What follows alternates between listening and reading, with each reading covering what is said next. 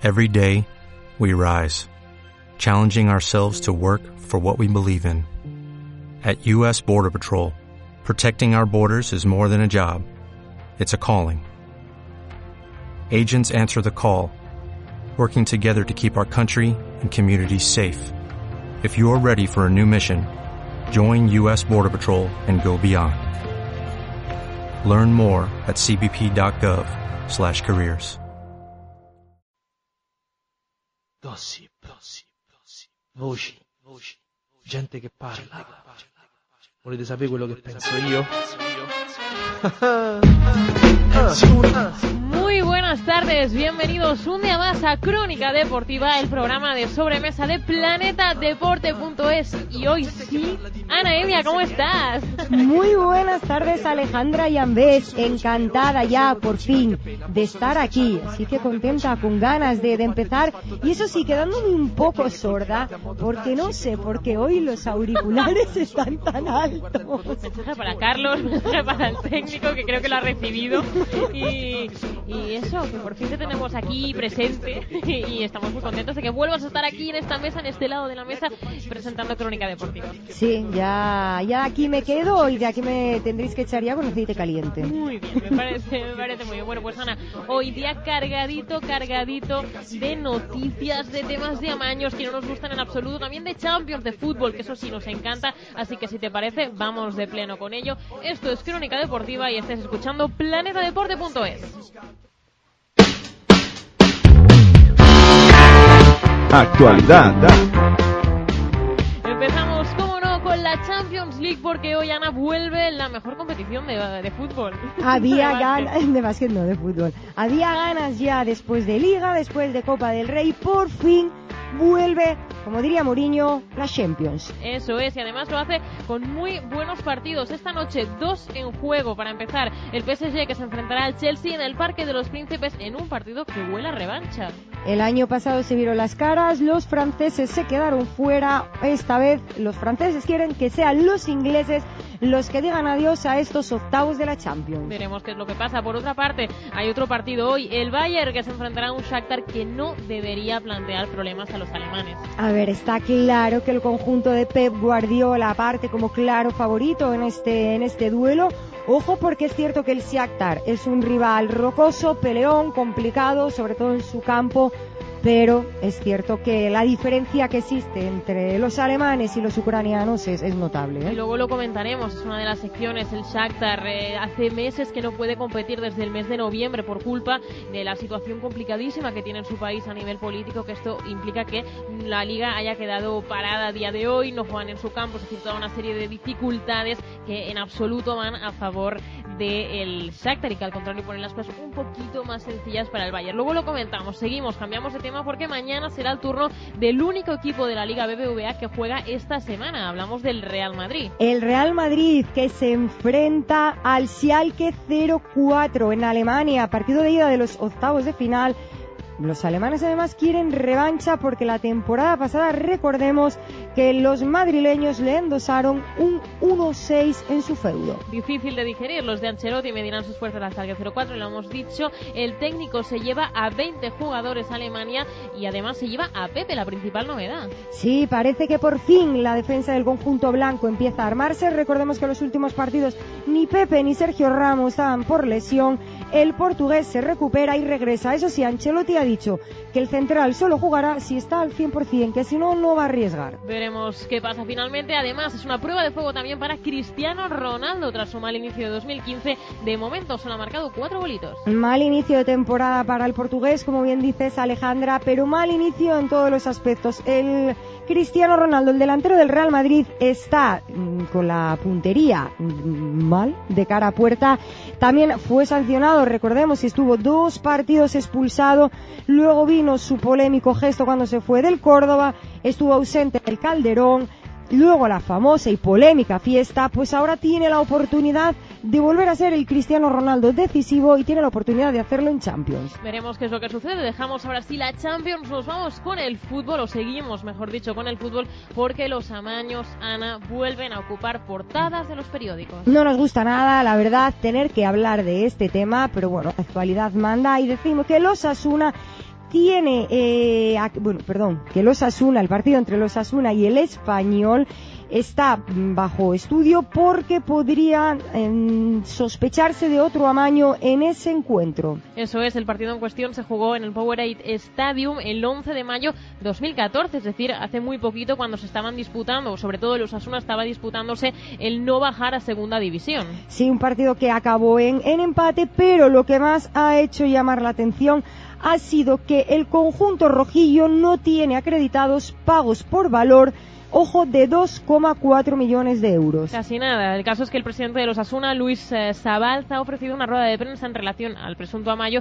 amaño y asegura que los 2,4 millones son pagos a empresas o personas que no tienen nada que ver con Osasuna. Pero es que, atención, añade, Tebas dijo que no le pasaría nada al club si colaborábamos. Parece ser que el presidente de los Asuna y Javier Tebas tuvieron una reunión en, la que ya se le preguntó al presidente del club rojillo por esos pagos. Él explicó lo mismo que ha dicho ahora, que no tienen nada que ver con el, con el club, y Tebas le dijo, no os preocupéis vosotros colaborar, que las eh, acusaciones irán contra nombres propios, contra personas físicas, y nunca perjudicarán al club. Bueno, pues ahora parece que a Osasuna le salpica el asunto. No huele, no huele en absoluto bien. Rafael Entrena, portavoz del español, expresó, ha expresado también a través de un comunicado, que el conjunto catalán no ha participado en ningún amaño de partido.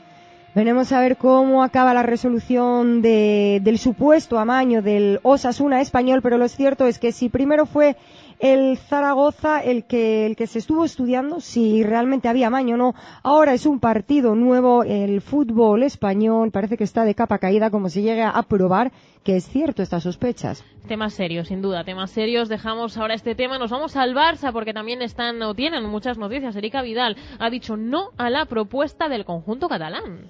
Sí, parece ser que en un principio todo indicaba a que a volvería al Barça bien, pues en unas declaraciones que el francés ha hecho a la revista France Football, el ex lateral ha explicado que finalmente ha optado por la oferta de Olympiacos. Y atención, lo explica, según el francés, la propuesta del Olympiacos no implica estar 24 horas al día trabajando, a diferencia de la del Barcelona, que suponía viajar mucho y no poder atender a su fundación y a su familia como él le, gusta o como él quiere hacerlo de cara a los próximos meses. Luego hablaremos un poquito más porque es un tema curioso, ha llamado la atención, ha sorprendido a muchos de que a Vidal no haya aceptado la oferta del Barça y haya aceptado la del Olympiacos. Luego lo recuperamos. Ana, una última noticia del Barça, en este caso, ha vendido los derechos televisivos de la temporada 2015-2016 a Telefónica. Curioso porque el club Blaugrana acaba así su relación con MediaPro. Eso es, Jaume Rouras, propietario de MediaPro del 33% de las acciones de esta empresa, ha asegurado que su oferta, la de MediaPro, era mucho mejor y que el Barça se ha equivocado. Eso sí, espera que no se arrepienta. Lo deja el aire. Esto de los derechos televisivos al final parece que siempre trae polémica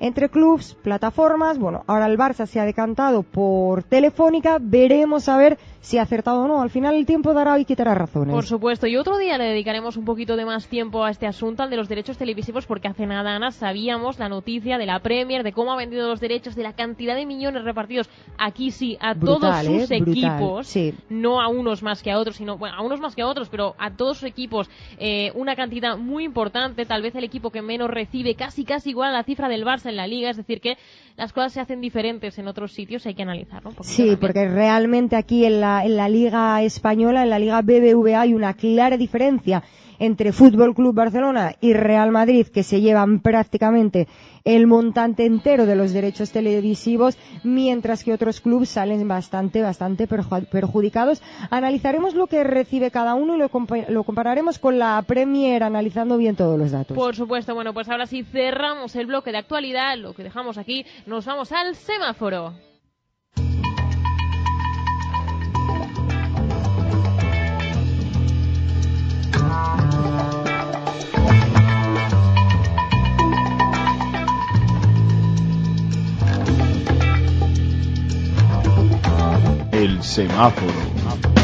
Bueno, pues ahora sí empezamos con el semáforo y como siempre lo hacemos saludando a nuestro colaborador habitual, Carlas Farrés. ¿Qué tal? Muy buenas tardes. Hola, muy buenas tardes. Ahora sí, están aquí a mi lado, tú estás ahí a través del teléfono, todo vuelve un poquito a la normalidad. todo Sí, vuelve a ya, su cauce. ya era hora, te echábamos de menos, Ana. Gracias, Carlas. Yo a vosotros también os echaba de menos, ¿eh? Se hace un silencio. Es que Carlos, nuestro técnico, también estaba diciendo que, no, me echaba de menos. De ahí el silencio, porque todos nos hemos quedado escuchando. Sí, sí, sí, todos, todos, es cierto, te, echamos de menos. Eh, vamos a entrar en materia. Tenemos hoy muchos colores y además muy muy variado, cada uno por sitio, sí. sí, con mucho que comentar detrás. Antes de entrar en esto, sí que me gustaría, Carlas, que es un poquito más entendido que el resto en este asunto, en el asunto de los amaños, no por nada, porque ha hecho la noticia para planetadeporte.es, recomiendo a todo el mundo que la lea. Eh, Carlas, hemos intentado explicar un poquito, no sé si tú crees que se puede añadir algo más, ¿cómo lo ves? La, verdad es que el, tema lo vamos a poner todo entre duda, evidentemente porque Está es una noticia que, ha salido del diario Marca, pero es que los clubes han salido, eh, el presidente de Osasuna también ha hablado, ha hablado los dirigentes del Español, ha hablado Kiko Casilla, pero aquí el único que no, se ha manifestado es la fiscalía, que es la, que teóricamente está investigando eso. Así que es realmente muy, muy complicado poder, poder valorarlo. A mí realmente, ya en el ejercicio de si ha pasado o no, no me voy a meter, pero me sorprende, porque el español, evidentemente, con un punto le valía eh, para, para, matemáticamente salvar la, salvar la categoría, pero me sorprende que no buscara la victoria para asegurarlo aún más. El Osasuna con el empate le sería para aguantar una jornada más, pero mm, se las tenía que jugar entonces en la última jornada. A mí el, resultado en sí me, me sorprende eh, en general que, que, se llegara a pactar un resultado de un 1 a 1 sabiendo que al español le valía así y a los Osasuna le valía a medias. A, mí personalmente no, no me acaba de encajar, pero bueno, será la justicia quien finalmente imparta imparta lo que, lo que decíamos, justicia. Por supuesto, bueno, veremos qué es lo que pasa, ya lo hemos comentado. Eh, tampoco se puede opinar mucho más de esto, más allá de lo que, de lo que ahora ha salido. Es una lástima, una lástima, insistimos que este tipo de, de cosas pasen. Eso sí, si realmente se demuestra, obviamente, que haya consecuencias para, para los implicados en todo caso, pero ya lo hemos dicho, eh, ahora mismo está todo en el aire y por supuesto están todos bajo el título de presunto. ¿eh? Aquí no hay, no hay nada aún eh, oficial ni muchísimo menos. Ahora sí, entramos en los colores. Nos vamos con el verde, el ámbar y el rojo. Empezamos con un verde que hoy es muy verde. Hablamos del Bayern Shakhtar, o hay que, mejor dicho, contextualizarlo en el partido de Champions entre el Bayern y el Shakhtar porque los hombres de Guardiola que viajan a Ucrania para enfrentarse al Shakhtar Donetsk eh, viajan y además de jugar van a hacer algo solidario, que está muy bien. Sí, recordemos, bueno, primero, como bien dices, se enfrentan al Shakhtar en Ucrania. Todo el mundo sabe, básicamente porque todos vemos los informativos, que Ucrania está envuelta en una, en una guerra desde hace varios meses. Es más, em, jugarán en, el en un campo que no es el del Shakhtar porque está destruido por los bombardeos. Bien, pues el Bayern eh, sabiendo la situación que se está viviendo allí, aprovecha el partido contra el Shakhtar para eh, estará el El, conjunto alemán estará en Liv. Bien, pues el partido se disputará allí, pero antes eh, los jugadores, el cuerpo técnico, viajarán a un hospital de la ciudad, de esta ciudad de Ucrania, para ayudar a un total de 60 niños. Van a hacer una visita al, hospital, ver a los niños y hacer un donativo. El propio Bayer lo comunicaba así, decía que el martes por la mañana visitaremos la clínica y haremos la entrega de la donación. Fue lo que explicó el, presidente del, del Bayer. Señalaba que, que el conjunto alemán se hará cargo de la totalidad de los costes de las operaciones y estancia en el hospital de 30 menores y posteriormente de otros 30, según eh, publica la propia página web del club alemán. Pero eh, es que, ojo, no es la primera vez que el Bayer hace algo así.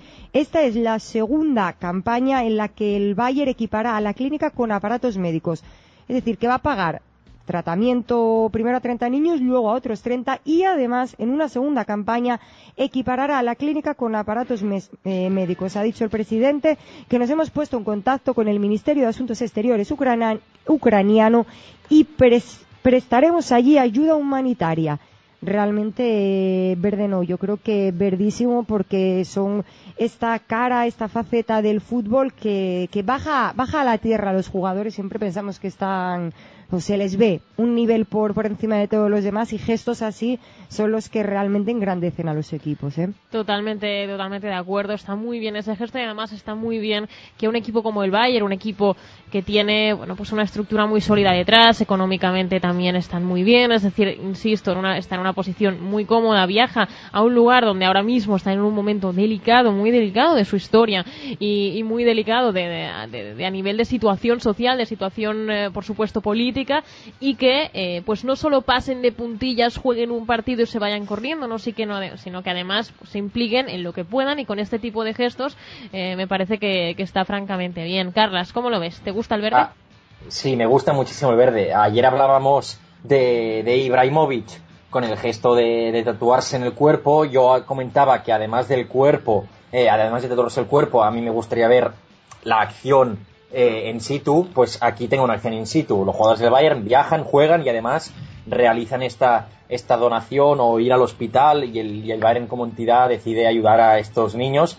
Eso es lo que, lo que me refería yo ayer, ¿no? Eh, en el caso de Ibra no dudo que si tiene la oportunidad lo hará no, eh, lo de Ibra ahora te lo explico yo porque hay más, ¿eh? No solo se ha tatuado los nombres. Evidentemente, pero ayer hablábamos de, esta posibilidad que, más que la, propia acción en sí en el campo, eh, estaría muy bien que los jugadores, y hay muchos que lo hacen, vayan in situ a, la acción que están apoyando para mm, que aún dé más visibilidad al, tema. Yo creo que la, del Bayern es la, creo que es la, acción, la teórica y la práctica aplicada a la vez, ¿no? Eh, me parece, me parece genial en un, en un país, como habéis dicho, que está en una, en, metido en una guerra, que el Shakhtar tiene que jugar a 1200 kilómetros de su casa, que es una auténtica barbaridad. Eh, para sí pero está totalmente eh, sigue sigue Carla sí ahora no, y, que, y que, al final al final el, el, fútbol al final acaba consiguiendo cosas que a lo mejor por el sentido común no, no tienen no tienen cabida sí no decía que, que Donetsk además es una de, de las ciudades que más está sufriendo, está sufriendo las ofensivas de la guerra. Cuando solemos ver imágenes en los informativos, la, hace poquito que se vio a, gente mayor, a gente de la tercera edad con las casas totalmente destruidas, todas esas imágenes más crudas nos vienen de, de Donetsk. O sea, que, es de donde es el Shakhtar y realmente es impactante. Así que de 10 lo que ha hecho el Bayern, pero lo de Ibra, lo que te iba a decir de Ibrahimovic, perdón, que no, o sea, eh, Ibra no es que se tatuase de forma temporal los nombres en el, en el cuerpo para salir en un partido y enseñarlo, ¿eh? Es una campaña que, hay, que hizo Zlatan Ibrahimovic junto con, con una asociación para acabar con el, con el hambre en el mundo, de la que también es miembro y a la que dona dinero Zlatan Ibrahimovic. Entonces, ese gesto más que nada es para darle publicidad. Luego Slatan ha, eh, ha, colaborado tanto con dinero como con los actos, o sea, actos publicitarios, actos que, que se hacen con, no, no, es solo el hecho, ¿eh? de tatuarse mm, los nombres porque también ha donado parte del sueldo el, sueco yo lo decía en el simple hecho, yo no he visto las imágenes, por lo tanto, si me equivoco, rectifico, eh, de ver las imágenes de, Ibra, que no, no pongo en, tela de juicio de que lo haya hecho o que lo vaya a hacer. Lo que decía es que hay muchas veces que vemos acciones de eh, gente, futbolistas o deportistas, que hacen la, campaña, pero realmente donde creo que hay más influencia es ver que ese jugador o ese deportista va al sitio y conoce eh, del terreno. Una cosa es que te lo cuenten y, colaborar en la campaña y otra es estar en vivo en, la en, en, el sitio donde... A eso me refería, ¿eh? Pero igualmente todo lo que sea ayudar a toda la gente que lo necesite, eh, va a tener, eh, creo que, la aprobación de, todo el mundo. Ayer Hombre, claro. fue al verde directo Ibra y estuvimos un rato, es más, pusimos el anuncio. el vídeo? Sí, la lástima es que no se pueda ver porque lo dijimos, ¿no? Las imágenes son fantásticas, está muy bien hecho el vídeo, es muy bonito de ver. Eh. Y el, Ibrahimovic hablando inglés con encima la voz tan, tan grave que tiene es muy impactante como relata todo lo que pasa. Solo por eso realmente ya valía la pena escucharlo y, y lo hicimos, ¿no? Y insistimos que para mí es, está muy bien, es, una, es una iniciativa que está muy bien y además está muy bien buscado, yo creo, el tema también de los nombres de cara a la publicidad. Para mí, es, es impactante que el tío se saque la camiseta en un después de un gol y tenga todos esos nombres tatuados. Quien le conoce o quien le sigue más enseguida le llama la atención porque ve que de repente de no tener ningún tatuaje tiene 55 más, pero a los son, que- perma- sí, son, no son Sí, se van, permanentes, se van. porque yo al principio dije, ostras, eh, realmente Ole Ibrahimovic eh, me parece una grandísima iniciativa, pero tela, porque Es eso es para toda la vida. ¿eh? Y- y yo reconozco que al principio me asustó un poco cuando vi dije, "Buah, ¿qué te has hecho? Pero bueno, luego, luego ya lógicamente dices, ole, chapó, chaval, chapó. Pero sí, son temporales. Es verdad, no, no son temporales. eh, La acción está muy bien. Aún así, eh, están puestos de forma muy bonito. ¿eh? Yo lo encuentro. Sí, además en el... eh, bu- bueno, vosotros visteis ayer el anuncio también, cómo se hacían con letras diferentes, Sí. cada nombre, según él, él iba diciendo. Y la verdad que... Mira, es que estoy viendo ahora la, la foto. Luego tiene puesto inocente encima de... Ese ya es suyo, lo- ¿no? No, no, no, no. Ah, no. Ah, No, él eh, un poco más abajo solo tiene, tiene la frase de solo Dios puede, puede juzgarme. juzgarme. Pero sí, yo, yo, o sea, lo que se lo haya hecho nuevo. Pero sí que Ana es de las que le siguen y controlan sus tatuajes. sí que es bonito realmente porque se pueden ver los nombres, cómo está colocado y es una, de verdad, una gran, gran iniciativa. Y ojalá el mundo del fútbol se volcase más siempre con, con cosas como estas. Lo del, lo de Zlatan está bien, o sea, me parece grandísimo. Además, mira, es, eh, es una campaña para el Programa Mundial de Alimentos de las Naciones Unidas. Entonces me parece brutal, pero creo que lo del Bayer, el, el pagar el tratamiento médico a 30 niños, posteriormente a otros 30, y equiparar al hospital con el material que necesita, creo que, que realmente está por encima de todo lo que hemos visto a día de, a día de hoy, incluso por lo que a la, incluso por encima del rayo, que tanto le hemos Que también. alabado últimamente, creo que esto es el más verde, verde, verde que hemos tenido Pero el- últimamente. el- la manera de pensar, ¿no? Esto de piensa globalmente, actúa localmente, es un poquito lo que hace el rayo. El rayo, justamente, sus acciones marcan su tipo de, su tipo de mentalidad y su solidaridad y todo. Lo que pasa que, por su presupuesto, por una serie de, de- de- de- de características relacionadas con su, con el dinero que Ah, no, ellos claro, tienen, sí, sí, sí, está claro que, pues que es de Cada 10 uno aporta también. que. Claro, Claro. sí, no, no, no, que está de 10 sí, sí, también, sí. pero que realmente lo del Bayer eh, está claro que no vamos a, a comparar el potencial económico de un Bayer con un con un Rayo, pero que simplemente podían haber ido y haber dejado un donativo, que no tendrían por qué implicarse más, o no haber hecho nada. que es la por desgracia lo que vemos en la mayoría de, de los casos, ¿eh? Pero es que han hecho completo, o sea, completo, de verdad, que, que chapó el Bayern de Múnich y ojalá, ojalá muchos equipos que tienen más potencial económico que ellos sigan, sigan estos pasos. Por supuesto, claro que sí. Bueno, pues el verde, lo hemos dicho, muy merecido para este Bayern de Múnich contra el Shakhtar. Veremos qué es lo que pasa. También al Shakhtar, pues le deseamos toda la suerte del mundo que está eliminatorio lo tiene un poquito en contra. Y también, eh, como no, para, para Ucrania en general, eh, que ojalá se pueda volver lo más pronto posible a la, a la normalidad. La liga vuelve el día 28, así que veremos, los iremos siguiendo, claro que sí. Dejamos ahora sí el verde, nos vamos al amarillo. Un amarillo que tela telita, ¿eh? que es ese, esos amarillos que rozan un poco los rojos según como lo mires. Hablamos de las declaraciones de Saki. Ana, cuéntanoslo. ¿Se dice así, Saki? ¿Es- Arrigos aquí. Bien. Sí, el- a ver, eh, según las lees, de, o según le escuchas a Saki, de primera realmente impacta y dices, mm, a este señor se Rojo. le ha ido la olla. Sí, sí, luego es cierto que las, mm, que las matiza. También es verdad que lo que uno dice de una manera se puede sacar de contexto, pero tal cual lo dice Saki realmente es fuerte. Bueno, las declaraciones del ex entrenador y exjugador son exactamente que hay demasiados negros en las categorías inferiores de Italia. Eh, Arrigo Sacchi dice que, pues eso, que hay demasiados negros. eh, manifestó en la entrega, ojo, porque encima no, de los premios Montecatini Terme. Y luego es cierto que lo posteriormente las las las uy las mastizó sí las matizó en el correo de la sera y lo que dijo es que él quería decir no sé si, si, si hizo bien matizándolas o no, porque bueno, lo que quería decir es que el orgullo y la identidad nacional se están perdiendo, que no puede estar bien ver a 15 extranjeros en un equipo. Es cierto que yo no sé, hay gente que dice que Saki nos explicó bien, que, mm, que las declaraciones están can- sacadas de contexto, porque luego él continúa diciendo, por- a, raíz de esto, claro, le llamaron xenófobo, racista, mm, miles de palabras que no son bonitas precisamente. Dice que nadie le puede acusar de racista porque siempre ha entrenado a equipos con grandes jugadores de cualquier color, como hice en el Real Madrid o en el Milán. He sido malinterpretado. ¿Pueden creer que yo sea un racista? Todo lo que dije fue que vi un partido en el que un equipo había alineado, alineado, perdón, a cuatro chicos negros.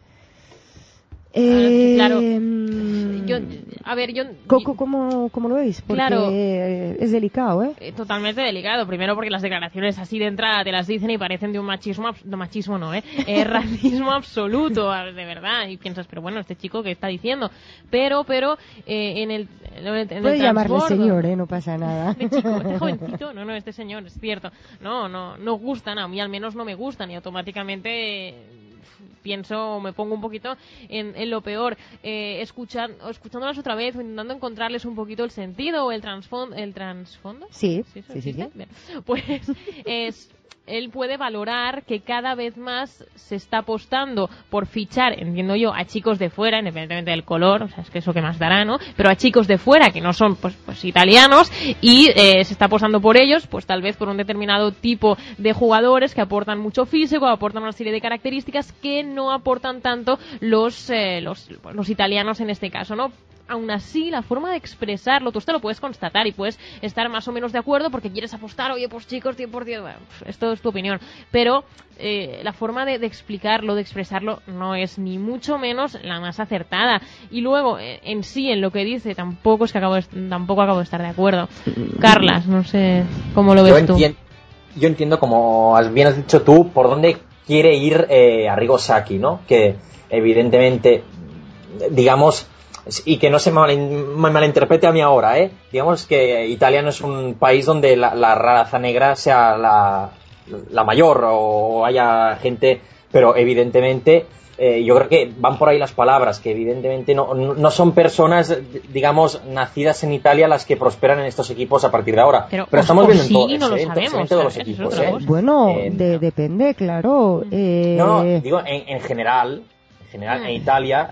Se entiende, ¿eh? Se no- entiende. no, yo entiendo que Arasaki va por, por ahí y entiendo que es un tema muy delicado y no quiero meter ahora, no me quiero meter en un fregado yo ahora mismo.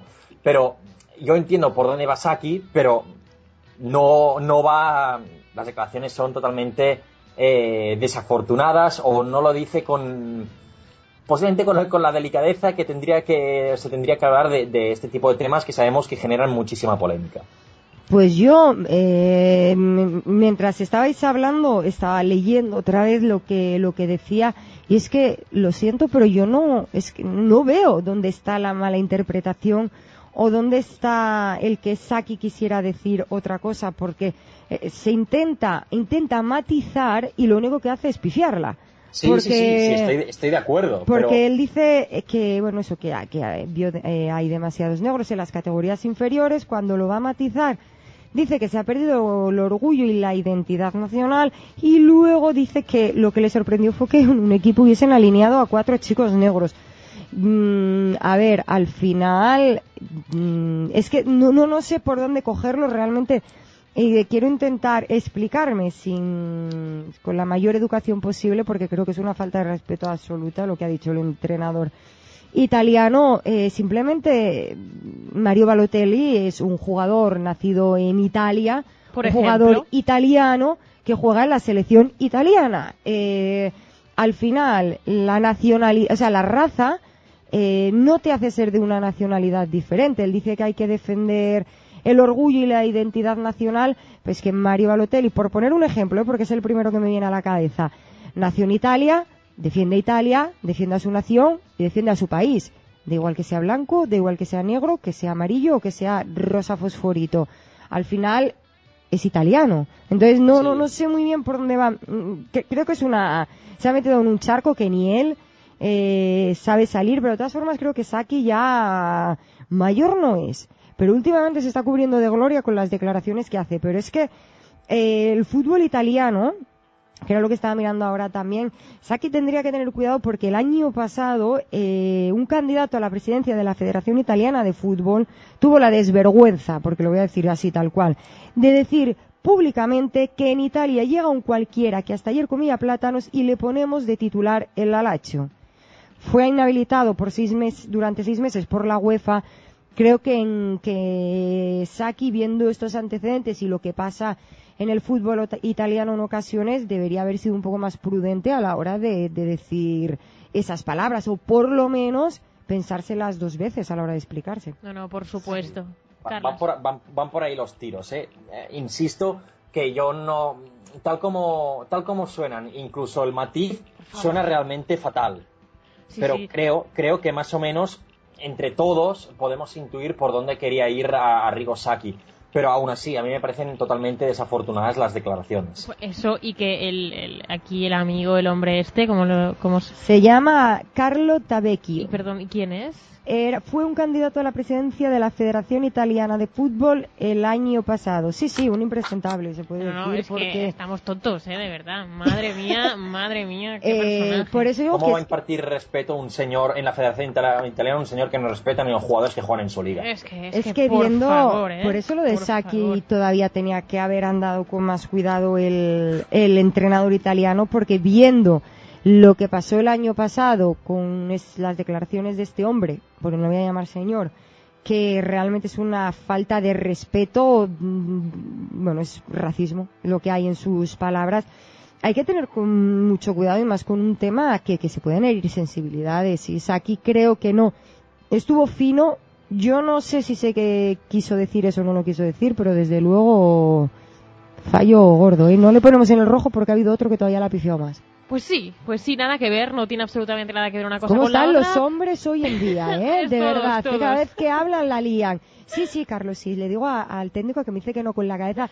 Pero es que nos pasamos de un amarillo que es hombre a un rojo que también lo es, ¿eh? y ya está, y por eso generalizamos, y es así, no podéis decir nada porque, porque no. Eh, no, lo Nos ha caído el cierto... palo ya directamente. Exacto, lo cierto es que nos vamos a, si es verdad, dejamos ya hasta amarillo, ya sabrá él lo que ha querido decir con esas declaraciones, no han Tampoco sido nos interesa mucho, ¿eh?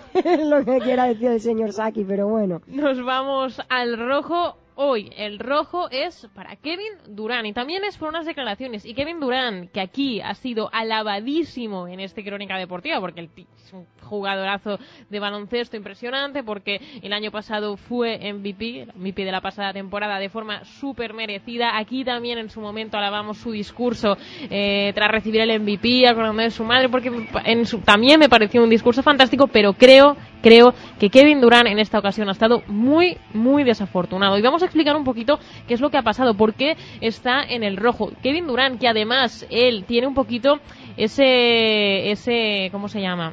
El, el- el esto de niño bueno, no sé cómo decirlo, ¿sabes?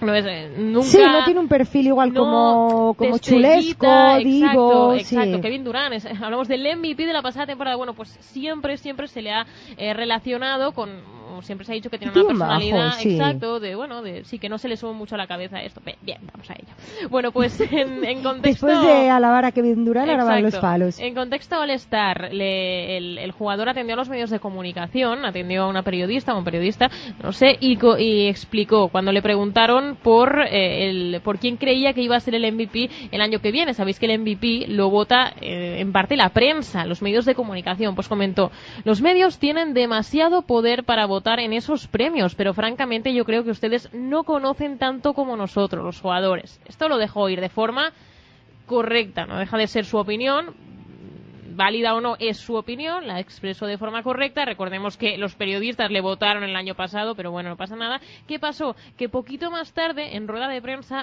a Kevin Durant le preguntaron por el futuro de su entrenador, por Scott Brooks. ¿Qué dijo? Atención a su respuesta.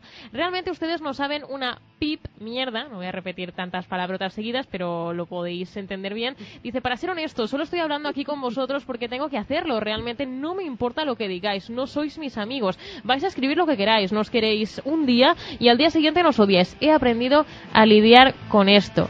Pero bueno, Kevin Durán, ¿qué te ha pasado? Pero tú cómo... Pero, pero- se- se- se- A ver, Se le ha ido un poquito la olla. eh, sí, se le ha ido bastante la olla.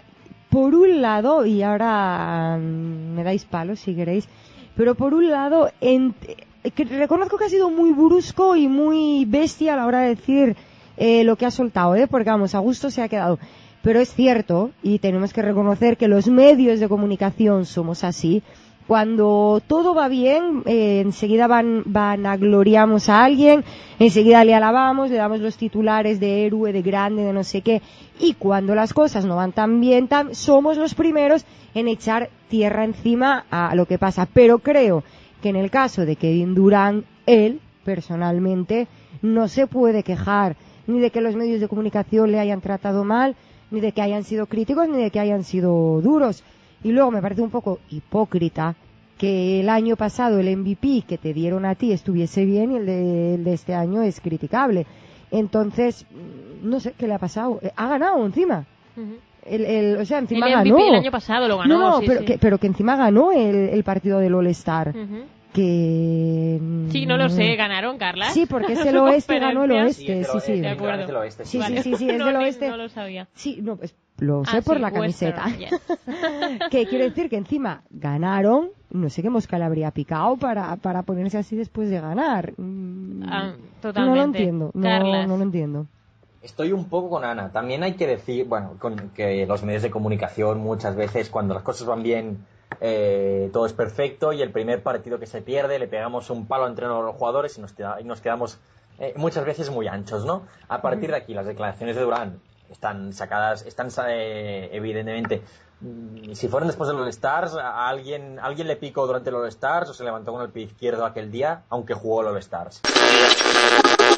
Otro que tampoco va a estar, va a ser en, en toda prácticamente asegurado es Marcelo Silva, el centrocampista del, de Las Palmas. Jugó los últimos 10 minutos absolutamente roto, tiene una contractura y se habla de una o dos semanas. Jugador importantísimo para Paco Herrera que va a tener que sustituir.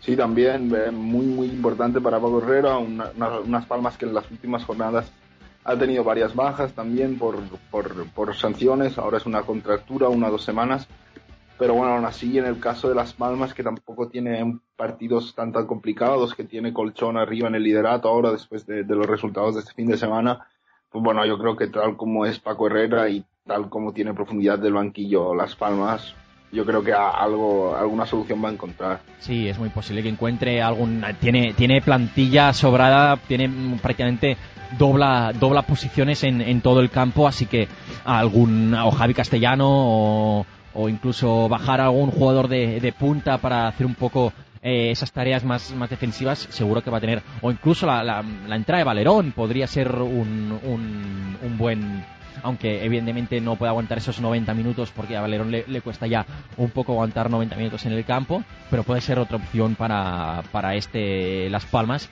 que, va a jugar este, este fin de semana. Veremos si son um, más una o dos semanas lo que va a estar eh, fuera el, el centrocampista del, de Las Palmas. Seguimos con posibles más, más bajas, que es la, de Pulido, eh, el jugador del el jugador del Albacete eh, tuvo tuvo un gran golpe el otro día con Adán en una salida en una salida de- del jugador mm, salió eh, del tuvo un impacto con, Adán, un ro- prácticamente un rodillazo del portero, eh, dio un susto, quedó en algún momento cao. Eh, el jugador aún así se puso a, volvió al campo, estuvo jugando. Bueno, pero yo, yo igualmente creo que no estaría mal que el Albacete por precaución a lo largo de la semana si ve que el jugador está bien que pueda jugar el fin de semana pero si no que descanse una, una semana más porque el golpe que se dio no fue no, fue con, con la rodilla sino fue, que fue con el codo pero igualmente fue un, un impacto eh, bastante duro que dejó en algunos momentos este a Pulido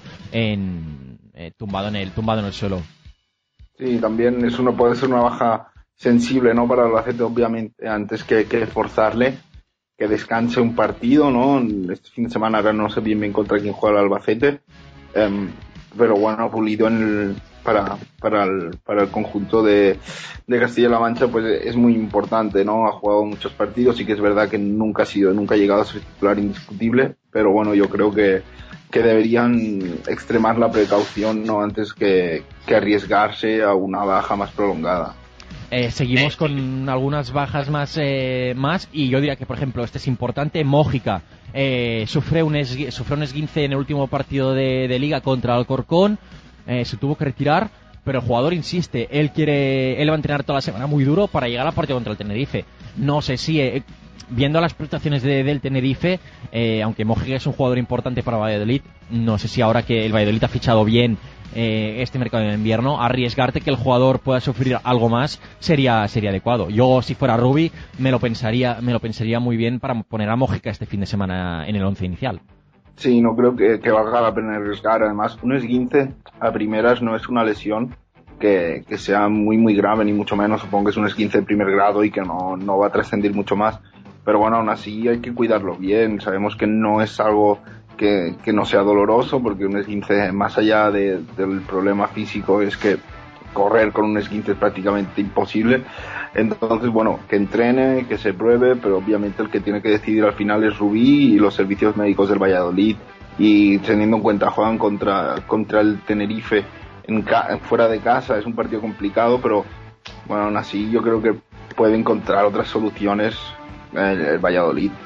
Tiene, jugadores sobrados, puedes meter a un media punta en el sitio de, de en, la banda izquierda que es donde juega Mójica cuando juega en esa posición de, de extremo o, o, yo diría um, lateral lateral de largo recorrido pero para un partido yo creo que puedes intentar guardar a Mójica que a final de temporada seguro que va a tener va a tener mucha presencia en el equipo. Otros equipos que también está bastante o puede acabar bastante mermado es el Sporting. Recordemos Cuellar se lesionó hasta el hasta mañana eh, no se le practicarán todas las pruebas y no se sabrá el alcance real de la lesión pero se habla de que podría estar eh, como mínimo un par o tres semanas fuera, una baja importante, el portero suplente va a tener que coger ese, ese reto de, de mantener las victorias para, para el Sporting o, o como mínimo eh, aguantar el, los empates, en rotura de fibras. Además, Luis Hernández, Endí, Sergio Álvarez, Bernardo y Carmona también acabaron el partido con problemas físicos. El Sporting que parece que empieza a notar eh, a nivel a nivel físico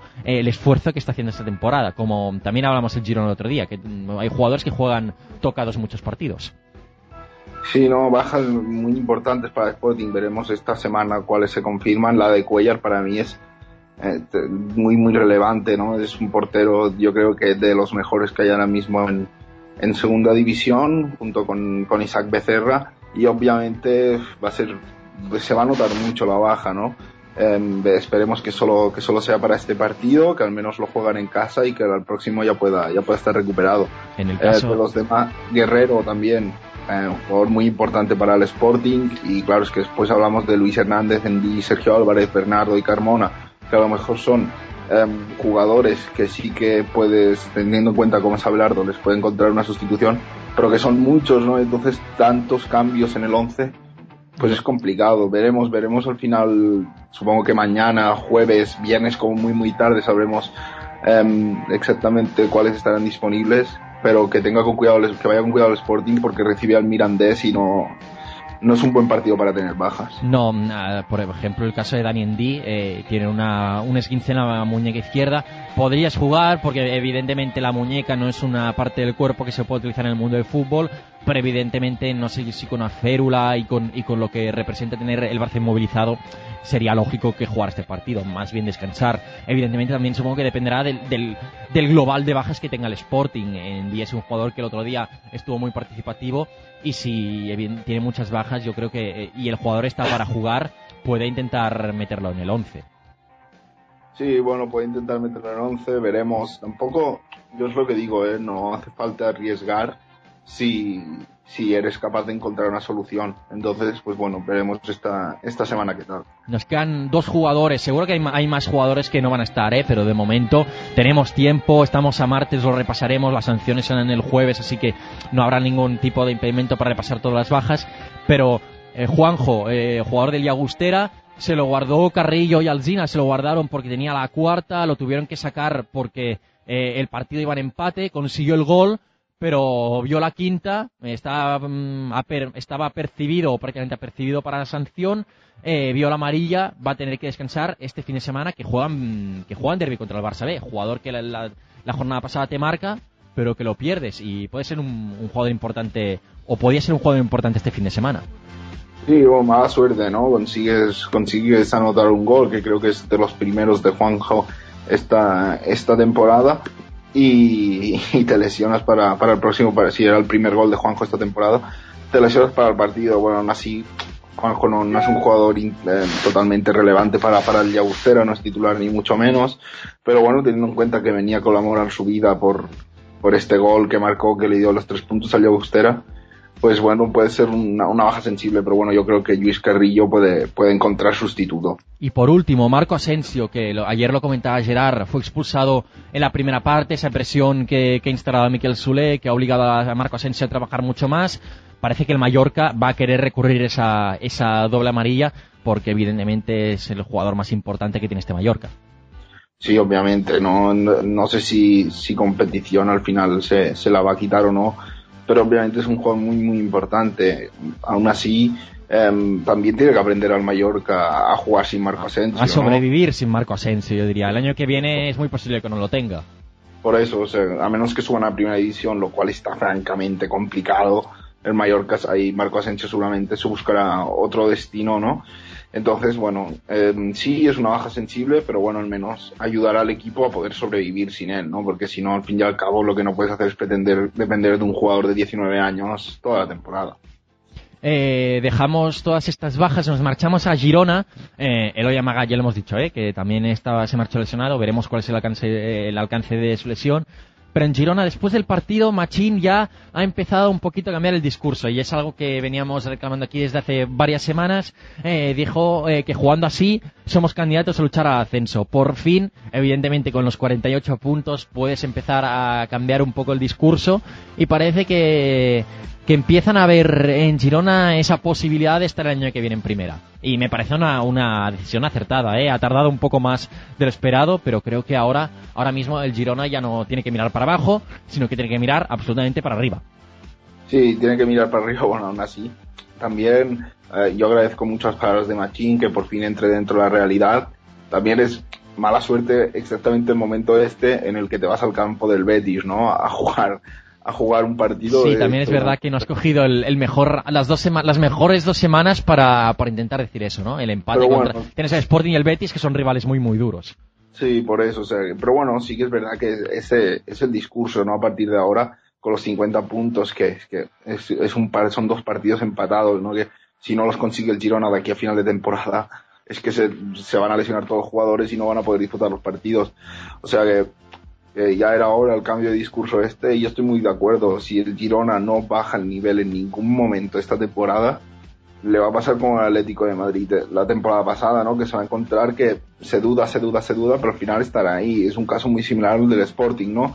Que tirando de principios tácticos de fútbol, de intensidad, de, de atacar todos, defender todos, pues están ahí arriba y nadie les puede recriminar absolutamente nada. Evidentemente este Girona sorprendido, como el Sporting, como lo ha hecho el Leganés, como lo han hecho varios, como lo ha hecho la Ponferradina en la primera parte de temporada. Son equipos que realmente no se esperaba que estuvieran a estas alturas de temporada en las posiciones que están, que estamos hablando de, ter- de tercero, de cuarto, de séptimo y de octavo, que son posiciones eh, muy importantes eh, en esta, en esta liga adelante. Además, destacó el papel del Sporting, que también se tiraron eh, flores entre Abelardo y, y Machín al final de la rueda de- en, la rueda de prensa posterior al partido, aunque también me parece absolutamente lógico.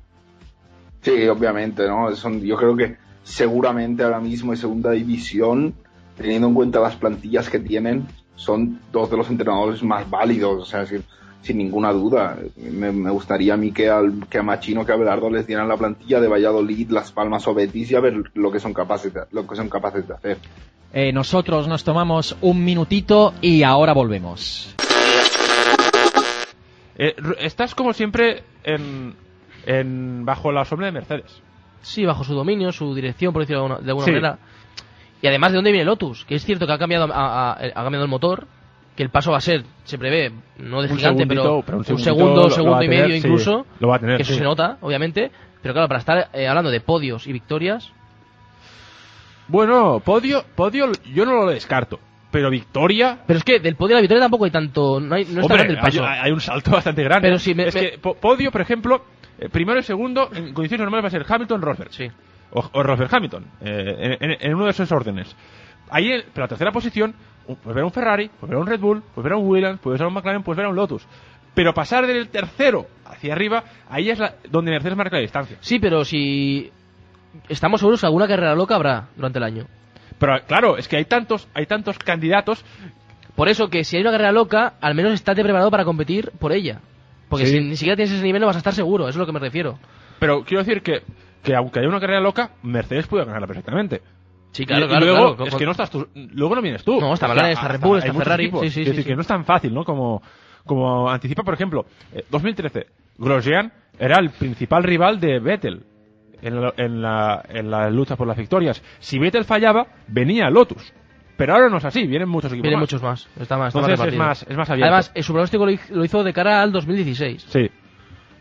Recordemos que en 2017 vuelve a cambiar la normativa, por lo tanto, eh, digamos que es el último año para, para hacer un pronóstico más o menos claro. Hombre, Sí. cuando lo ha dicho, algún tipo de información tendrá, obviamente, pero a mí me hace un poco arriesgado.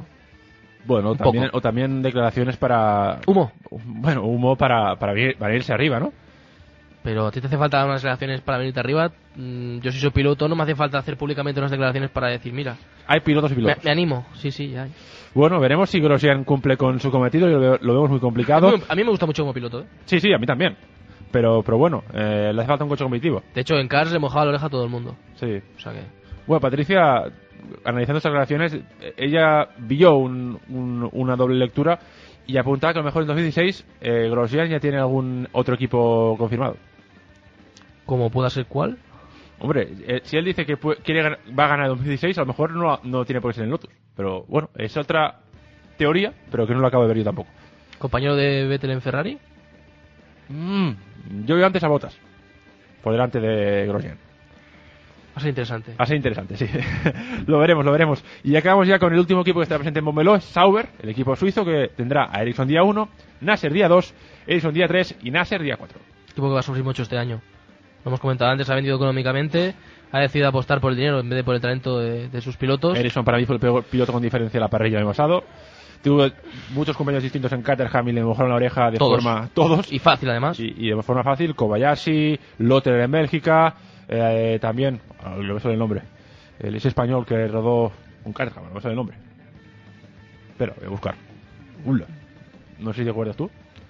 Ahora me- Ese de pelo largo. Es- que debutó con Caterham en, en los libres, que, que era Pero- compañero de, de- que era el rival de Sainz en las World Series. No, Juncadella no. Eh, Juncadella está en Force India. Uy, pues se, me ha ido ahora. Roberto Meri, eso. Meri. Roberto Meri. Eh, que- mis, mis disculpas. Eh, no, se, me ha bloqueado la cabeza. Era piloto de Mercedes en... eh, si no estoy equivocado, en turismos... Yo lo he visto piloto algún En Mercedes. DTM, en DTM. Sí, en DTM. Sí, sí. Que, que en agua es espectacular, ¿eh? es, una, es una auténtica gozada verlo en agua. Hizo, hizo una, un carrerón en, en DTM espectacular. Y que incluso eh, parando una vez más que sus rivales, tuvo usted que luchar por la victoria. Son emocionantes esas carreras, ¿eh? Sí, Yo he visto sí. alguna, alguna espontáneamente y bastante atractivas.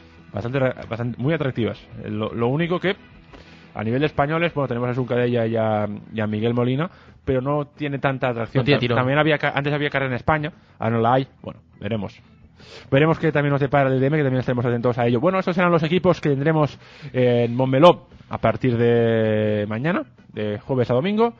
Recordemos que hay cambio de horarios, de 9 a 1 y el test acaba hasta las 6, una hora, una hora de- después de lo previsto. Así que veremos lo que nos depara el test. Y el lunes lo comentaremos aquí todo. Y luego comentaremos aquí todo. Eh, como hemos dicho, Mercedes, Ferrari y McLaren los puntos calientes. ¿Y Red Bull no? Yo lo metería incluso en el saco. Los cuatro fantásticos. Red Bull, bueno, va, lo veremos. ¿Lo también. Lo veremos, lo veremos en, en, en la próxima temporada. Vamos a repasar otras noticias de más allá de, desde Barcelona.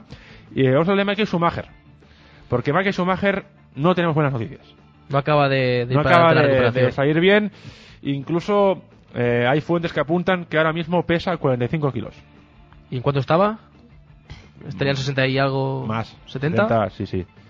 O incluso más. Estado vegetativo prácticamente. Sí, claro, pero es que lleva más de un año eh, comiendo, Parado. comiendo de, de la manera que comen los, los enfermos.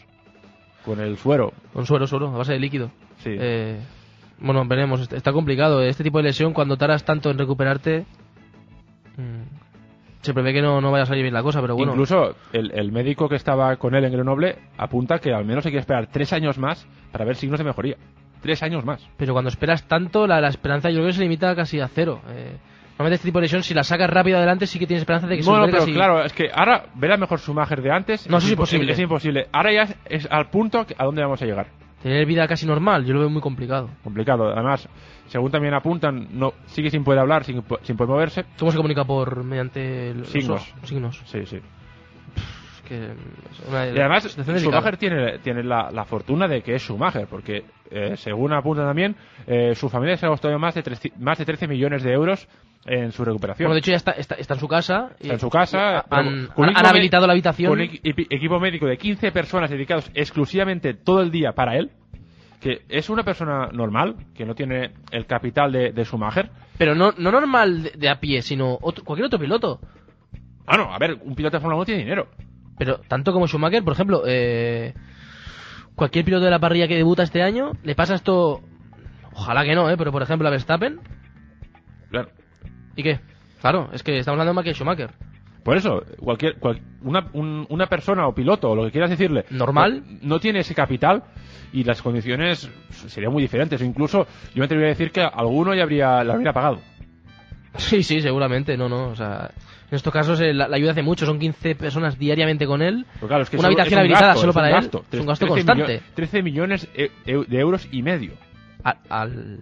No, no, se han gastado hasta ahora. Se han gastado hasta ahora. En, en un año y pico, y 13 millones eh, y medio de euros, cuando el doctor apunta que hay que esperar tres años digo, para ver signos de mejoría. Si en un año, y, un año y poco se han gastado lo que se han gastado y quedan tres más, como mínimo. Imagínate. Imagínate. Pero bueno, también imaginemos el capital que tiene que tener Michael Schumacher. No, no, que- que Es ilimitado prácticamente. Tres años los puede, Sí, sí. los puede pasar tr- tranquilamente. E incluso Diego me apunta que hasta 10. o sea, bueno. El capital tiene raudales. Desearle mucha fuerza mucha a Michael Schumacher y ojalá, ojalá junto a Jules Bianchi, pues tengamos buenas noticias que comunicar eh, dentro de, de- de lo menos, el menor espacio posible. Veres conscientes hablando y Bueno. una vida relativamente normal, relativamente, normal, sí. adaptada a lo que, lo que Al menos que puedan ir en silla de ruedas. Autoabastecerse de lo, en la Sí, medida de lo que sí, puedan. sí, como Hoy más- en día ir en, silla de ruedas ya es una persona en sentido casi normal porque puedes hacer prácticamente de todo. Incluso puedes conducir. Sí, sí, o sea que en ese eso. sentido sería una buena noticia, ojalá. Una gran, gran noticia. Pero bueno, eh, mucha fuerza a Michael Schumacher que, ya recordemos, el pasado 29 de diciembre, eh, pues sufrió, bueno, el pasado 29 de diciembre no, el pasado 29 de diciembre de hace dos Hace años, dos. porque ya hace más de un año, pues Michael Schumacher sufrió ese accidente esquiando en Meribel. De todas formas, si comparamos la situación con la de Jules Bianchi, es mucho peor esta que la de, la de Schumacher. Por las noticias que llegan, eh, sigue en cama aún. Sí, y es que además eh, la peor noticia es la desinformación. Y de Jules hace mucho tiempo no sabemos nada. Y eso es, señales de que sigue igual. Schumacher, antes de, este, de esta última información, llevamos muchísimo tiempo sin saber nada. Entonces, la peor noticia para mí es la desinformación. Cuando, no dices, cuando haya el silencio, Hubo hace unas semanas, un mes y algo, que los padres dijeron que eh, ya era. Ya, ya, no está, ya está en Francia y que, entra. no, ne- que no necesitaba. Eh, sí, respiración, pero mecánica. ya- ya hace mucho tiempo. Pero hace mucho tiempo ya. Demasiado Entonces, tiempo. Bueno, Ojalá, ojalá que tengamos noticias positivas Sí. en poco espacio de tiempo. Eh, otra noticia negativa para nuestros intereses. El Campeonato de España Fórmula 4. Finalmente no se va a celebrar este año. ¿Cuándo se celebrará?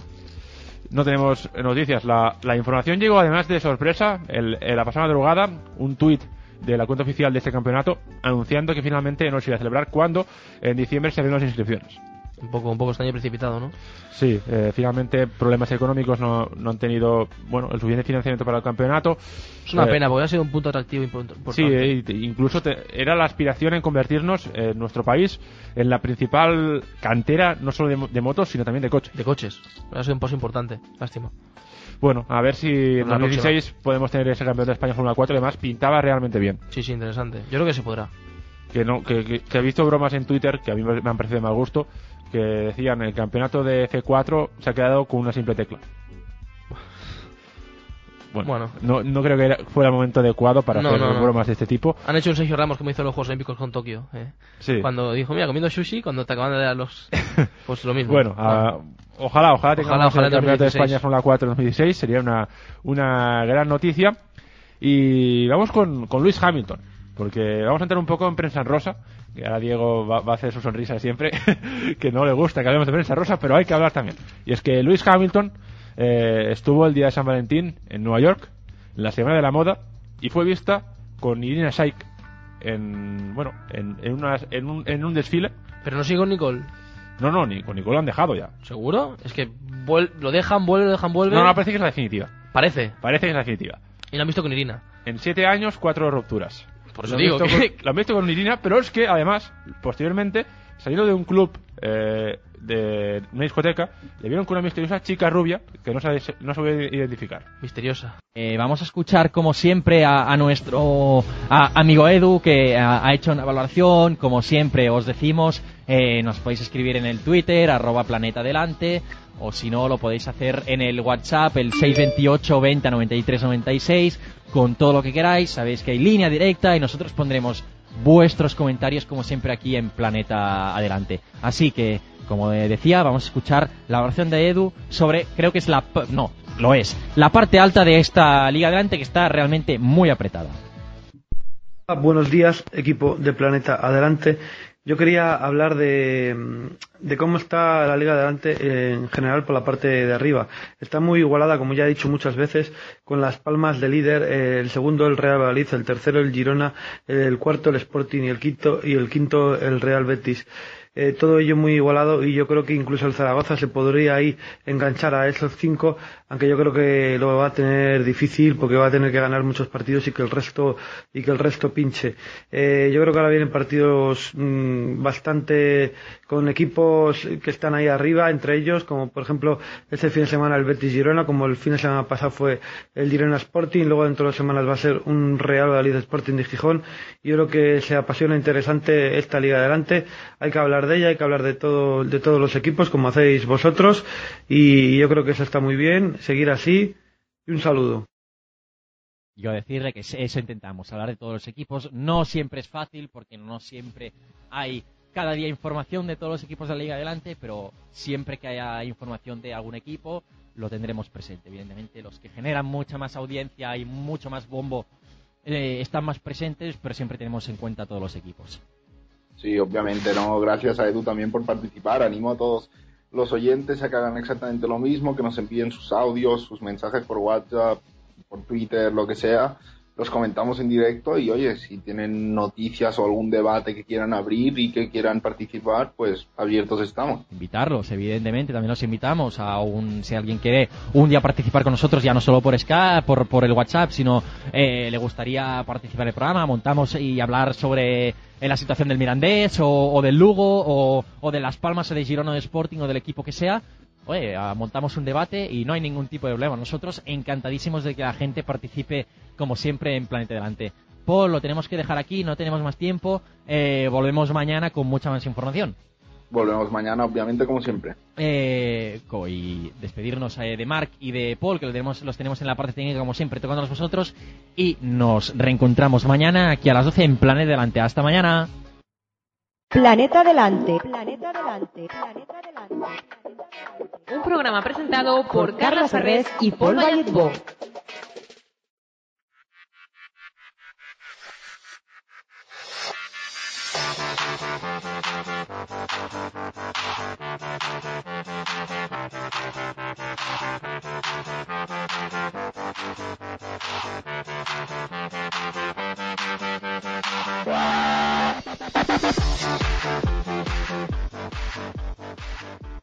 As a new Western Union customer, you can enjoy a $0 transfer fee on your first international online money transfer. Send money to your family and friends back home the fast, easy, and reliable way. Visit westernunion.com or download our app today to get started, and your first transfer fee is on us. FX gains apply, not available for credit cards and transfers to Cuba. Services offered by Western Union Financial Services Inc. and MLS 906983 or Western Union International Services LLC and MLS 906985.